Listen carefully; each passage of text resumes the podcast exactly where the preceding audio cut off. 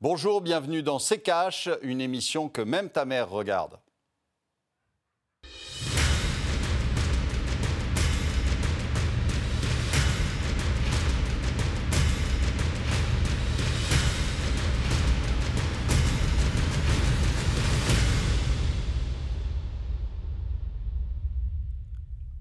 Bonjour, aujourd'hui nous allons vous parler de la soviétisation de l'économie. Bonjour Estelle. Bonjour Olivier, bonjour à tous. Bienvenue dans C'est Cash. Assiste-t-on à une soviétisation euh, de l'économie? C'est la question qui va nous occuper tout au long de cette émission. On tentera d'abord d'expliquer à quoi correspond ce terme et puis on verra dans quelle mesure il peut s'appliquer à la façon dont nos économies évolue. Pour en parler, en deuxième partie, nous serons en liaison avec Philippe Crevel, économiste et directeur du Cercle de l'épargne. Olivier, on va tout de suite rentrer dans le vif du sujet. Qu'entend-on par soviétisation de l'économie? De quoi parle-t-on? Élément de réponse avec le tiroir cash d'Antoine Vassas.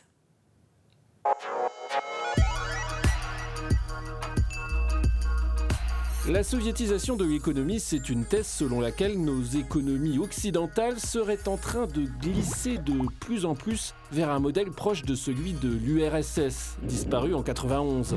L'État y avait un rôle dominant sur l'économie, une place prépondérante du public par rapport au privé qui était sinon inexistant sous contrôle gouvernemental. De même pour la planification économique, c'est l'État soviétique qui fixait les objectifs de production. Si le capitalisme a toujours régné en maître sur l'Occident, depuis la crise sanitaire, il est vrai que l'État a pris une autre dimension au sein de nos économies, prenant en charge les salaires via le chômage partiel en France, versant des aides aux entreprises sans regarder à la dépense, en somme, assurer la survie de l'économie via une perfusion d'argent frais. Même pour la planification, chez nous, c'est François Bayrou qui mène la barque en tant que haut commissaire au plan. En mars, le ministre des Comptes publics en France évaluait la facture globale des aides à 160 milliards d'euros, soit 7% du PIB français. Aux États-Unis, Biden, lui, a débloqué 1900 milliards, allant jusqu'à envoyer des chèques dans les boîtes aux lettres des Américains. Cette idée de soviétisation de l'économie n'est d'ailleurs pas nouvelle. En 2018, bien avant la crise, un article du journal libéral Contrepoint évoquait déjà cette métamorphose et s'amusait à comparer la place des politiques publiques de l'URSS de 1953 et celle de la France de 2017. Il dressait déjà des points communs à l'époque, à travers certains chiffres, mais constatait tout de même que le privé l'emportait largement sur le public Aujourd'hui, après la réapparition de l'État-providence pour faire face à la crise, nul doute que la frontière euh, entre les deux est devenue beaucoup plus ténue. Voilà pour les explications du tiroir cash. Olivier, d'abord, est-ce que cette définition de soviétisation de l'économie vous convient et est-on en train de glisser euh, vers ce concept? Écoutez, je vous en parle depuis longtemps euh, de la soviétisation de l'économie. Alors quand, j'ai commencé à en parler, tout le monde me regardait bizarrement et pensait que c'était parce que je travaillais sur RT que euh, cette idée saugrenue m'était venue. Mais euh, pas du tout. C'est simplement une place de plus en plus prépondérante de l'État, que ce soit dans la nationalisation, si vous voulez, des moyens de production, euh, et que ce soit euh, aussi euh, directement la part de, des revenus qui viennent de l'État pour les, les ménages. Rendez-vous compte qu'aux États-Unis, on en est aujourd'hui à plus d'un tiers des revenus moyens des Américains qui viennent de l'État sous différentes formes, hein, que ce soit l'échec de, Biden, avant l'échec Trump, que ce soit euh, les, euh, les, indemnisations euh, chômage, que ce soit tout ça, tout cumulé, vous avez, plus, vous avez 34% des revenus des ménages américains qui viennent de l'État. Vous, le, tenez d'où, Olivier, les, 34% ah, C'est la, fête de Saint-Louis qui a sorti cette statistique pas très compliqué à recalculer. Donc, euh, euh, vous avez cette montée en puissance, si vous voulez, de l'État qui, euh, et, on est en train d'assister, on entend parler beaucoup du revenu universel, etc. Donc, vous êtes dans quelque chose où vous allez finir par toucher euh, euh, des chèques directement de l'État, euh, ça sera votre salaire, et avec une, nationalisation des moyens de production, tout simplement parce que aujourd'hui, avec les prêts garantis par l'État, etc., fait, l'État se paye les entreprises. Donc, donc on est dans quelque chose qui ressemble à une soviétisation. Alors maintenant, on n'est pas peut-être au point de l'Union soviétique des années 50-60, mais ça n'empêche qu'on s'y dirige tout droit et que visiblement, dans les propositions que font certains euh, sur euh, les propositions économiques que font certains, on voit bien qu'il y a quand même une, euh, trajectoire qui va dans ce sens-là. Donc ça pourrait être drôle que finalement la Russie devienne ou reste le dernier pays capitaliste au monde. Ça pourrait être amusant, c'est un drôle de retour de bâton. Merci Olivier. Tout de suite, la deuxième partie de cette émission. Et cette semaine, nous sommes en liaison avec Philippe Crevel. Bonjour monsieur, merci beaucoup d'avoir accepté notre invitation. Vous êtes économiste et directeur du Cercle de l'épargne. Bienvenue. Bonjour. Alors Philippe Crevel, pour commencer, qu'est-ce que vous, vous entendez par soviétisation de l'économie? Et est-ce qu'on peut dire que l'on est euh, actuellement dans une soviétisation de l'économie? La soviétisation euh, de l'économie, ce sont deux éléments à prendre en compte. Premièrement, c'est la possession du capital productif par l'État, hein, donc sur autant de l'URSS, autant des démocraties populaires en Europe de l'Est, c'était l'État qui possédait la majorité, on va dire, du capital des entreprises. Il y avait un secteur privé, mais qui était extrêmement marginal. Ce n'est pas le mhm. cas encore aujourd'hui en Occident, même si, comme l'a souligné Olivier, avec les prêts garantis par l'État, peut-être que l'État pourrait euh, devenir un partenaire, un actionnaire d'un très, très grand nombre d'entreprises françaises mais ce ne serait pas la possession totale du capital qui aujourd'hui appartient au privé. Pardon de vous couper, pour autant aujourd'hui l'État c'est le deuxième actionnaire du CAC 40. En France, hein, il y a toujours eu une présence importante de l'État. Il y a eu quand même une vague de privatisation qui a été engagée à partir de 1986 qui a fait réduire hein, le poids de l'État en France de manière très importante. La dernière grande vague de nationalisation, c'était en 1981 mmh. avec les groupes industriels, les principaux groupes industriels, les banques, les assurances. On est loin, on va dire, du point maximal de l'État en France depuis donc euh, une bonne vingtaine d'années. L'autre point qu'il faut prendre en compte pour la soviétisation, c'est la planification. Au temps de l'URSS, c'était l'État central qui décidait qu'est-ce qu'il fallait produire, comment il fallait produire et qu'est-ce qu'il fallait consommer. On reste aujourd'hui dans une économie de marché où ce sont les acteurs économiques qui décident hein, ce qu'ils vont faire ou pas faire. Hein, donc, certes, on voit bien, et je suis d'accord avec ce qu'a dit Olivier, c'est qu'il y a aujourd'hui une situation très particulière qui fait que l'État monte en puissance à la demande des citoyens qui veulent de plus en plus de protection et qu'on se rapproche d'un système mixte, c'est vrai, par rapport à une situation mm. privée qu'on pouvait connaître surtout aux États-Unis, au Royaume-Uni. En France, on a toujours été favorable à l'économie euh, nationalisée. Hein. Au vu des deux éléments que vous avez cités euh, euh, qui conditionnent la soviétisation de l'économie, aujourd'hui, on, parle de quoi? On parle plus d'interventionnisme? Un peu plus marqué qu'avant? Je parlerai beaucoup plus, d'interventionnisme. On est un peu dans une logique d'économie de guerre où euh, l'État a suppléé, on va dire, à la défaillance du privé parce que le privé ne pouvait pas produire et que l'État a fourni des revenus de manière conséquente.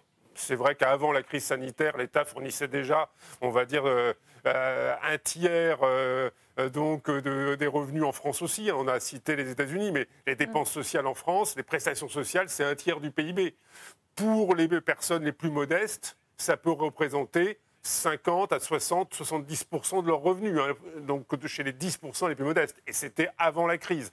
Donc on est, c'est vrai, dans, un, dans une logique d'État-assistance qui, qui était forte avant la crise et qui s'est renforcée avec la crise. La question est de savoir est-ce que ce, cette situation va perdurer mhm. ou est-ce qu'on va revenir à une situation normale d'ici 2, 3, 4 ans? Hein, donc la question est là. Est-ce qu'en fait, on a pris les habitudes d'un État ultra présent, omniscient, qui fait tout Ou est-ce qu'on va revenir à une situation, on va dire, classique? Hein? Donc, quand on était en économie de guerre, entre 39 et 45, l'État faisait tout, plus ou moins bien. Et après, on est revenu à une situation d'économie de marché. Est-ce que là, ça va être le cas? La question reste ouverte. Hmm. Olivier, vous êtes d'accord avec ce que vient de dire Philippe Crevel? Euh, pas forcément parce que euh, euh, comparer ça à l'économie de guerre, euh, dans, dans, les guerres, il y a des destructions et c'est ce que c'est ce qu'on évite aujourd'hui. C'est-à-dire que l'État aujourd'hui aide tout et n'importe quoi. Et, et c'est bien le problème, c'est-à-dire que vous n'avez pas cette fameuse destruction créatrice qui fait que aujourd'hui on entretient des, des zombies euh, j'en reparle, mais euh, on entretient des zombies qui, euh, mettent une pression sur les sociétés qui, elles, ne le sont pas, qui, mettent une pression déflationniste sur, parce que des, capacités de, production qui sont bien trop élevées et qui, qui, ne sont pas bénéficiaires. Donc l'État a, tout fait pour conserver tout ça en substituant du chiffre d'affaires par de la dette, ce qui est une aberration. Et, euh, euh, donc, euh, on voit, et dans les, dans les différentes dans les différentes réactions des politiques et indications des politiques, on voit qu'ils utilisent cette, ce prétexte du Covid pour, au contraire, aller de plus en plus loin dans cette soviétisation. Alors, moi, je veux bien qu'on l'appelle euh, interventionnisme de l'État, mais euh, c'est de plus en plus. Donc, euh, bien sûr qu'on n'en est pas à, l'Union soviétique, des, je vous ai dit, des années 50-60 mais on se dirige tout de même vers une société qui est de plus en plus, l'État intervient de plus en plus. Quand vous avez entendu parler récemment du salaire universel, euh, euh, on, se dit que euh, une fois qu'il est mis en place, qu'est-ce qui va se passer? On va vous dire là où il faut dépenser l'argent en plus, sinon on vous le donnera pas. Donc on est dans une société qui est de plus en plus avec un État omniscient, omnipotent, euh, euh, et qui régit vos vies. Euh, on vous oblige à vous vacciner parce que sinon vous ne pourrez pas prendre l'avion, vous ne pourrez pas vivre normalement. On est en train de soviétiser même les corps, ce qui est quand même inquiétant. Mhm. Olivier, ce qui, est, paradoxal, c'est que vous, donc vous dénoncez une soviétisation de l'économie. Euh, pourtant, euh, il y a eu des privatisations euh, dernièrement. On avait fait d'ailleurs une émission dessus. Du coup, c'est un petit peu paradoxal de dénoncer des privatisations et en même temps une soviétisation. parce que vous privatisez d'une part quelques sociétés pour donner ces sociétés qui ont été montées généralement avec des investissements étatiques, c'est-à-dire nous, Mm. finalement, qui les, avons, euh, qui les avons créées, ces sociétés, les sociétés d'autoroute, etc. Et ensuite, euh, on, les, on les file à quelques euh, copains, dans des conditions qui ne sont pas toujours très claires. Donc, ça n'a rien à voir. Là, aujourd'hui, ce qu'on, ce qu'on enfin, là où on intervient, là où on met des, des prêts garantis, etc., par l'État, c'est, c'est le tissu de, de, de PME, d'artisans, etc. C'est évidemment pas les sociétés du CAC 40. Donc euh, ça n'a rien à voir. Et, euh, c'est ça qui est, euh, qui est inquiétant, c'est que aujourd'hui, quand vous avez des gens qui ont accepté des prêts garantis par l'État, mais qui n'ont pas un modèle économique durable, on, va, on va faire quoi? On va leur garder leurs prêts garantis par l'État jusqu'à plus soif, jusqu'aux élections, jusqu'à quand? Donc on ne peut pas tout le temps, je vous dis, remplacer de l'activité par, par de la dette. C'est ridicule. Et dette qui sera potentiellement jamais remboursé. Donc, euh, qui euh, va, va, va, va, subir ça C'est nous dans nos impôts. Donc, euh, c'est encore une fois ridicule. Philippe Crevel, rapidement, avant de lancer la pub, une réaction à ce que vient de dire Olivier? Évidemment, bon, je, n'irai pas aussi loin qu'Olivier sur ce sujet. Hein, premièrement, je pense que les titres, enfin, que les, les, prêts garantis par l'État au sein des PME premièrement, les PME vont rembourser une grande partie, hein, parce qu'elles n'ont pas consommé euh, ces prêts, elles avaient, pris ces prêts pour, par sécurité.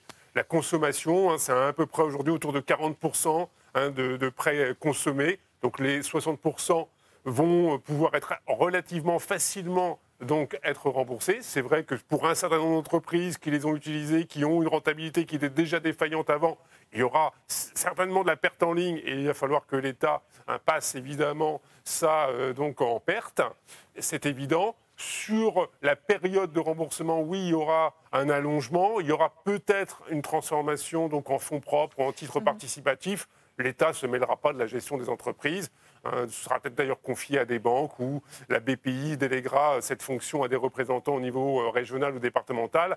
Mais il n'y aura pas d'immixtion, je pense, parce que l'État n'est pas armé pour le faire et d'ailleurs perdrait euh, beaucoup de son temps. Après, c'est vrai, je partage la thèse d'Olivier sur ce qu'on appelle les zombies. C'est sûr que cela ralentit le renouvellement du tissu productif en France. Cela favorise le maintien d'entreprises peu rentables mais on va dire que dans un contexte mm. politique très chahuté, hein, la France a, on va dire, depuis une dizaine d'années, supporté à la fois la crise donc, de 2008 sur les subprimes, la crise des dettes souveraines, la crise des gilets jaunes, la crise des retraites. Et il est vrai que le gouvernement n'avait aujourd'hui pas d'autre moyen que de faire le quoi qu'il en coûte pour essayer de se sauver. Et donc c'est une succession, on va dire, d'événements qui amènent mm. la France, mais d'ailleurs également d'autres pays européens, à cet interventionnisme massif. La question, c'est de savoir évidemment si on retrouve la liberté et si on retrouve surtout la croissance pour permettre le remboursement et de retrouver des conditions normales de fonctionnement de l'économie de marché. Et on va en reparler euh, juste après la pub.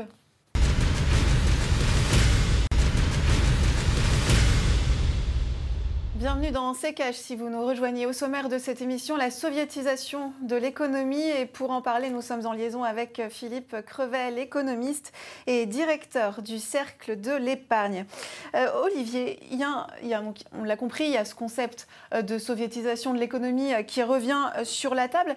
Et là aussi encore, c'est un petit peu paradoxal et on le voit d'ailleurs beaucoup sur le terrain. Nombreux sont ceux à dénoncer les casses du service public et une tendance à privatiser. Je pense par exemple euh, à la Banque de France euh, dernièrement. Alors, parler de soviétisation de l'économie, mais avoir tout de même l'opinion publique qui parle de casse du service public, là aussi, c'est encore paradoxal. Euh, la casse du, service public, je vois, pas le, vois pas le rapport avec ce qu'on dit sur les, sur les entreprises privées. Les entreprises privées sont aujourd'hui suraidées et, et je vous dis, on essaie de, en gros, de nationaliser les moyens de production. Euh, euh, la, case du service public euh, aujourd'hui n'a pas. par exemple, la, Banque de France est en train de privatiser tout un secteur, leur activité. Enfin, la Banque de France, vous savez, euh, euh, on peut se poser la question de savoir à quoi elle sert depuis qu'on a la BCE. Hein, la Banque de France, c'est euh, un espèce de machin qui permet de payer des gros salaires à un certain nombre de gouverneurs et sous-gouverneurs de la Banque de France hein, qui ne fichent rien de leur journée. Donc, excusez-moi, mais moi, ça ne me chagrine pas que la Banque de France soit en partie privatisée, si vous voulez. C'est pas, ça n'a rien d'extraordinaire. si au moins, c'est plus nous qui payons ces salaires à, à des gens qui je vous dis, ils font pas grand-chose, ça ne me, me gêne pas.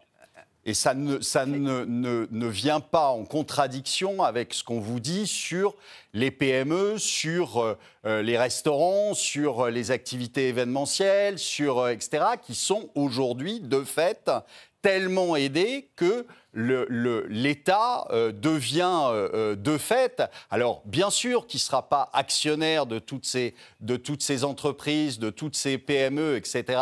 Mais vous savez, quand, quand vous avez un, un, niveau d'emprunt qui est très élevé, en fait, vous appartenez aux banquiers. Il n'y a pas de, il a pas de, même s'il n'est pas actionnaire, vous appartenez de fait au banquier qui vous a prêté de l'argent et qui peut vous couper les vivres à tout moment. Donc, toutes vos décisions sont sont, euh, euh, euh, induites par, par votre taux d'endettement qui, est, qui fait que vous appartenez à celui qui vous a prêté de l'argent. Mhm. Philippe Crevel, une réaction à ce que vient d'expliquer Olivier?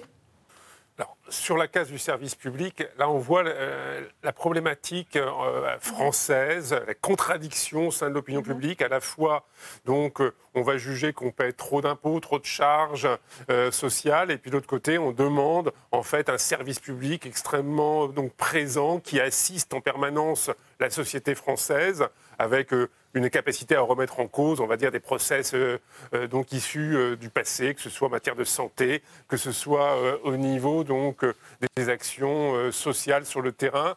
Et donc c'est vrai qu'on là on voit les blocages de la société française plus qu'un rapport, on va dire, avec la soviétisation. Sur l'aspect donc des PME et sur la situation donc des PME françaises, des entreprises françaises. Il faut voir que les entreprises françaises sont endettées, c'est vrai, mais dans des ratios qui sont assez comparables à ce qu'on peut voir dans d'autres pays européens, que d'autre part, leur trésorerie a fortement augmenté, qu'elles arrivent là depuis quelques mois à améliorer leur taux de marge. Donc la santé financière des entreprises est moins dégradée que ce qu'on pouvait s'attendre avec une telle crise sanitaire. Et si la reprise est aussi forte que celle qu'on a connue au troisième trimestre 2020 dans les prochaines semaines, je pense que la situation va s'améliorer pour un très grand nombre d'entreprises françaises. Je l'espère et euh, je suis assez confiant de mon côté. Euh, Philippe Crevel, juste pour revenir, vous évoquiez tout à l'heure euh, l'issue. Peut-on mettre fin, fin facilement à cet interventionnisme? Comment on en sort? Il est vrai que quand on a pris le goût de l'argent facile, euh, de l'assistance, il est très difficile de revenir en arrière, surtout qu'en France, on a euh, des élections de manière, donc euh, on est en, état électoral permanent, donc il y a une surenchère pour demander le revenu universel, pourquoi pas le capital universel, hein, l'idée de doter les jeunes d'un capital pour faciliter l'accès dans la vie c'est assez légitime parce que c'est vrai qu'il y a des inégalités patrimoniales. Deuxièmement, le logement coûte de plus en plus cher, ce qui est un vrai problème en France. Hein, et, c'est vrai qu'il va y avoir une pression sur les pouvoirs publics en disant on n'arrive pas à se loger décemment, donc il faut que l'État intervienne, finance donc mmh. euh, la propriété euh, encore de manière beaucoup plus forte qu'aujourd'hui. On dépense déjà 37 milliards d'euros par an pour le logement.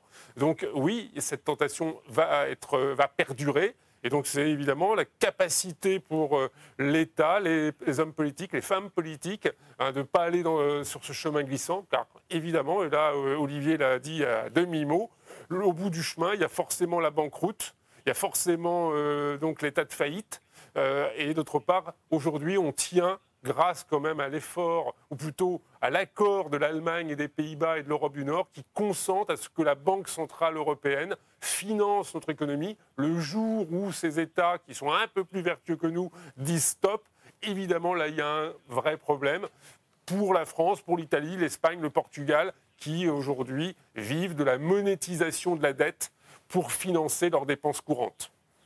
Olivier, même question? Alors moi, je, vais, je, vais, juste revenir sur le, la, casse, euh, la casse sociale des, services sociaux, euh, euh, mais c'est toujours la même chose. Le problème, c'est pas qu'il y a que les, Français ne comprennent pas ce, ou ne veulent pas ni augmenter les impôts, ni avoir moins de services publics. Le problème, c'est juste une, une, une attribution, c'est-à-dire que euh, on paye le plus d'impôts euh, d'Europe hein, en, termes de, pourcentage du PIB et on a euh, des, services, des, services sociaux qu'on est en train de casser.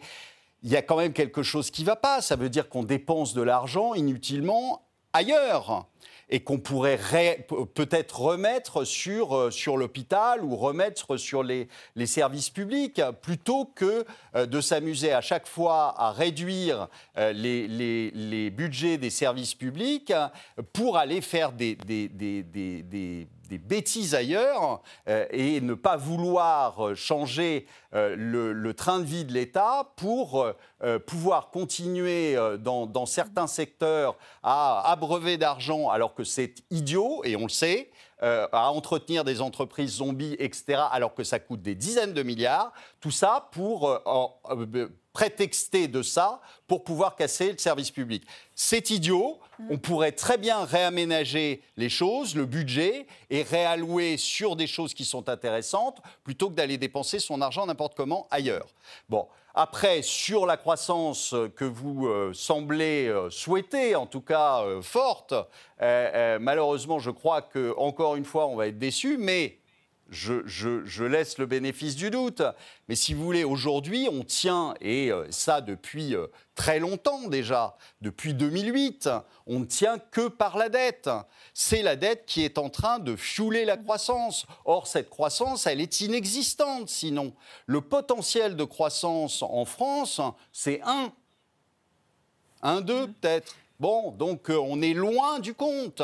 Et ce n'est pas avec 1,2% de croissance que vous allez rembourser, euh, les, euh, rembourser les dettes, et ni faire diminuer le chômage, ni relancer quoi que ce soit. Donc c'est une blague, c'est encore un, espèce de, de, de souhait euh, qui euh, malheureusement euh, n'existera pas. Alors qu'il y ait un petit rebond, je n'en doute pas une demi-seconde. sur les chiffres, vous avez déjà un effet de base qui va faire que vous aurez un rebond.